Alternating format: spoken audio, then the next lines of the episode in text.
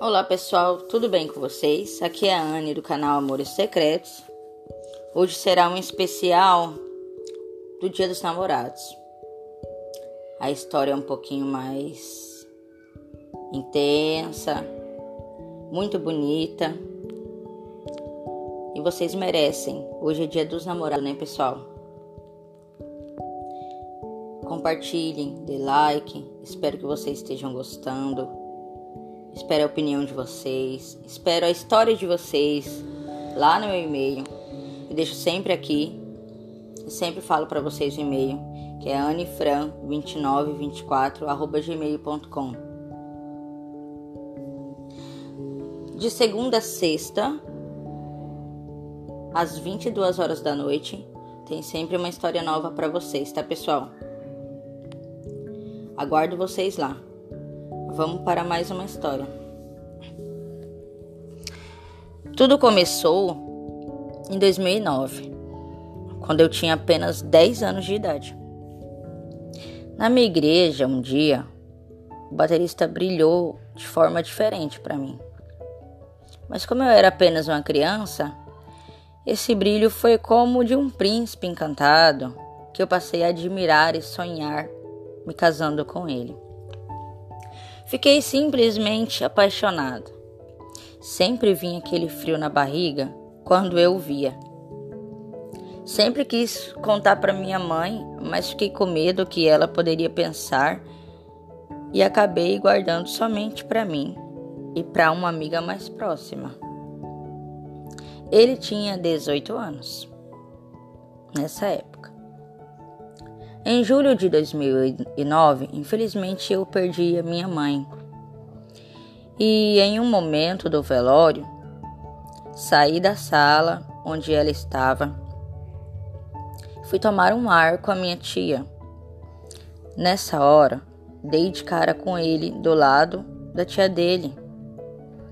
Ele deu uma piscada para mim e eu devolvi com um sorriso. Parece algo bobo, mas ali eu senti um carinho da parte dele. Por um minuto, naquele dia tão horrível, eu consegui sentir paz. Após o falecimento da minha mãe, meu pai deixou eu criar um MSN e, através da minha amiga, consegui adicionar ele. A partir daí, começamos a conversar como grandes amigos. O carinho que ele tinha por mim era inexplicável. Nos falávamos todos os dias. Ele sempre chegava ao trabalho e me ligava para saber como eu estava, como tinha sido o meu dia. Sempre compartilhávamos da palavra do Senhor, cantávamos louvores pela webcam, era incrível. Depois de um ano que estávamos conversando, eu tinha 11 anos e ele tinha 19. Ele me escreveu um poema que foi a coisa mais linda que eu poderia receber de alguém. A partir dali, eu sabia que era momento de expor meu sentimento e admiração por ele. Foi quando eu falei que eu gostava dele e que não conseguia me desprender desse sentimento. A resposta dele? Sério, Bia? Poxa, que legal saber disso. Vamos fazer assim então. Eu vou te esperar quando você completar 18 anos, eu falo com seu pai para namorarmos, porque tem um carinho muito especial por você. Eu quase tive um treco. Eu sabia do cuidado e do carinho que ele tinha comigo, mas eu sempre achei que fosse algo somente relacionado à amizade. Mas mesmo sendo algo ingênuo, mal sabíamos nós que ali começaria uma grande história. Algo estranho aconteceu. Depois que me declarei e ele prometeu me esperar, nos afastamos.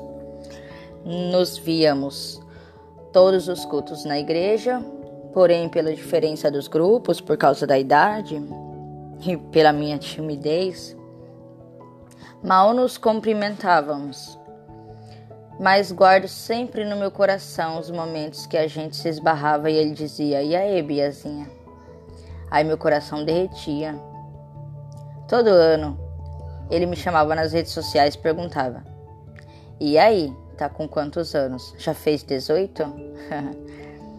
E eu amava saber que, mesmo com a distância, ele conseguia seguir com a promessa. Chegou 2013 e, junto com ele, meus 15 anos.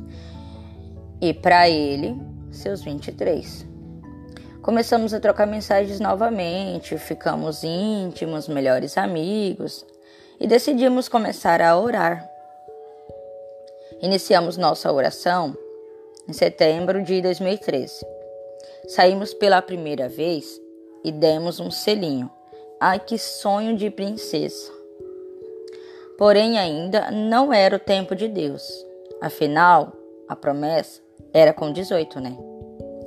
Em fevereiro de 2014, paramos de orar e de nos falar. Eu pedi para me afastar porque não sentia segurança e foi aí que cometi o grande erro, que me trouxe grandes aprendizados da minha vida. Dois meses depois estava eu, namorando uma pessoa totalmente oposta a mim, que me fez eu me rebelar com meus familiares, amigos e igreja. Por pouco não me afastei dos caminhos do Senhor. Namorei de abril a setembro. Me lembro que, mesmo namorando esse outro rapaz, meu amor, meus pensamentos ainda estavam no meu primeiro amor. E o meu estômago sempre embrulhava quando eu o via. Em uma situação, mandei um áudio para minha amiga, desabafando que estava com saudades dele. E aí meu ex ouviu. Brigamos feio e depois de algumas semanas, por outros motivos, terminei com ele. Depois que terminei, me libertei de um relacionamento abusivo e me vi extremamente arrependida de não ter me dedicado mais a ficar com o meu primeiro amor mas Deus sabia todas as coisas. Pois bem, final do ano de 2014, falei para minha amiga, amiga, ele sempre passa o primeiro amor da dela, né? Ele sempre passa o final do ano na igreja. Se você ver ele, Manda um abraço meu. Passou. Dia 2 de janeiro, chega a mensagem da minha amiga. Ah, eu dei o recado a ele. Não reagiu muito bem, não. Foi meio seco. Aquilo acabou comigo, mas eu segui apaixonada. Em 2015, em um churrasco dos amigos da igreja, um rapaz chegou em mim e disse: Você viu quem tá namorando? Eu, não. E ele, é, o fulano. Seu primeiro amor, tá namorando. Meu mundo desabou. Achei que foi o período que mais sofri por amor na minha vida.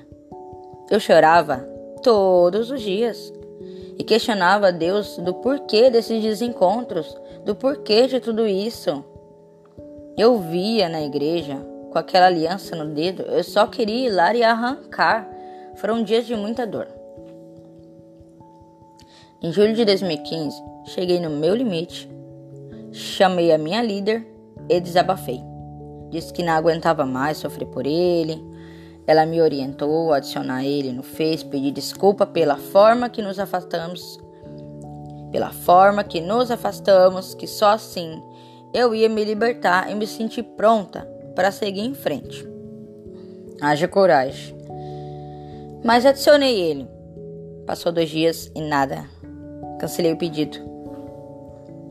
Aí ele me adicionou depois de um dia e me chamou. E aí, Biazinha, por que cancelou o pedido? Começamos a conversar e ele descobriu que eu estava solteira e eu que o relacionamento dele estava uma benção. Ele me pediu para adicionar ele no WhatsApp e lá estava a foto dele, como a amada dele. Aquilo me cortava o coração, mas amém. Não ficamos conversando, até porque não fazia o menor sentido. Somente nos adicionamos no WhatsApp e vida que segue. Pois bem, realmente aquilo me libertou Vi que ele estava feliz e decidi que seguiria minha vida. Não havia mais dor nem choro e eu estava livre. Conheci uma pessoa e começamos a orar. E aí, um certo dia, recebo uma mensagem desse meu primeiro amor. Parecia um karma. Ele tinha terminado o namoro em setembro de 2015 e descobriu que agora eu estava envolvida com uma pessoa. Como ele conhecia essa pessoa, tentou me aconselhar de que não seria a melhor coisa para mim. Dito e feito. Não ficamos nem um mês orando e muita coisa veio à tona, coisas que não batia com os meus valores e princípios. E olha como Deus é fiel. Eu com 17 anos e ele com 24. Voltamos a nos falar, a sair e a orar. Começamos a orar em novembro de 2015, iniciamos nosso namoro em maio de 2016. Ainda faltava quatro meses para os meus 18 anos, mas Deus sabe exatamente o que faz. Dia 9 de julho de 2017, noivamos. Dia 3 de abril de 2020, vamos unir para sempre nossas vidas, nossos propósitos e nosso amor. Tá vendo, pessoal? Essa foi uma história bem intensa, bem grande, né? Mas muito bonita. É um especial do Dia dos Namorados para vocês. Se vocês desejam a historinha de vocês aqui contada também, sempre deixe meu e-mail aqui abaixo. anifran2924 arroba gmail.com Todos os dias, segunda a sexta, às 10 da noite, né? Às 22 horas da noite, tem uma história nova para vocês. Espero que vocês estejam gostando, espero a participação de vocês. Dá like, compartilha, pessoal. Vamos rumo ao sucesso desse canal. Esse canal serve para inspirações, as histórias de vocês servem como muita inspiração na vida de outras pessoas. Vocês podem até achar que não, mas serve como uma inspiração de às vezes como deu errado para certa pessoa, nós pensamos melhor, não, não vou fazer, eu não vou até lá, já deu errado. Outras pessoas, ah, eu procurei, deu certo. Então, querendo ou não, é uma forma de inspiração para muitas pessoas a história de vocês, tanto para o bem quanto para um, um mal que, que vier para a vida de alguém e a pessoa sabe que não não era para ter feito aquilo. Beijão para vocês. Aguardo vocês no e-mail.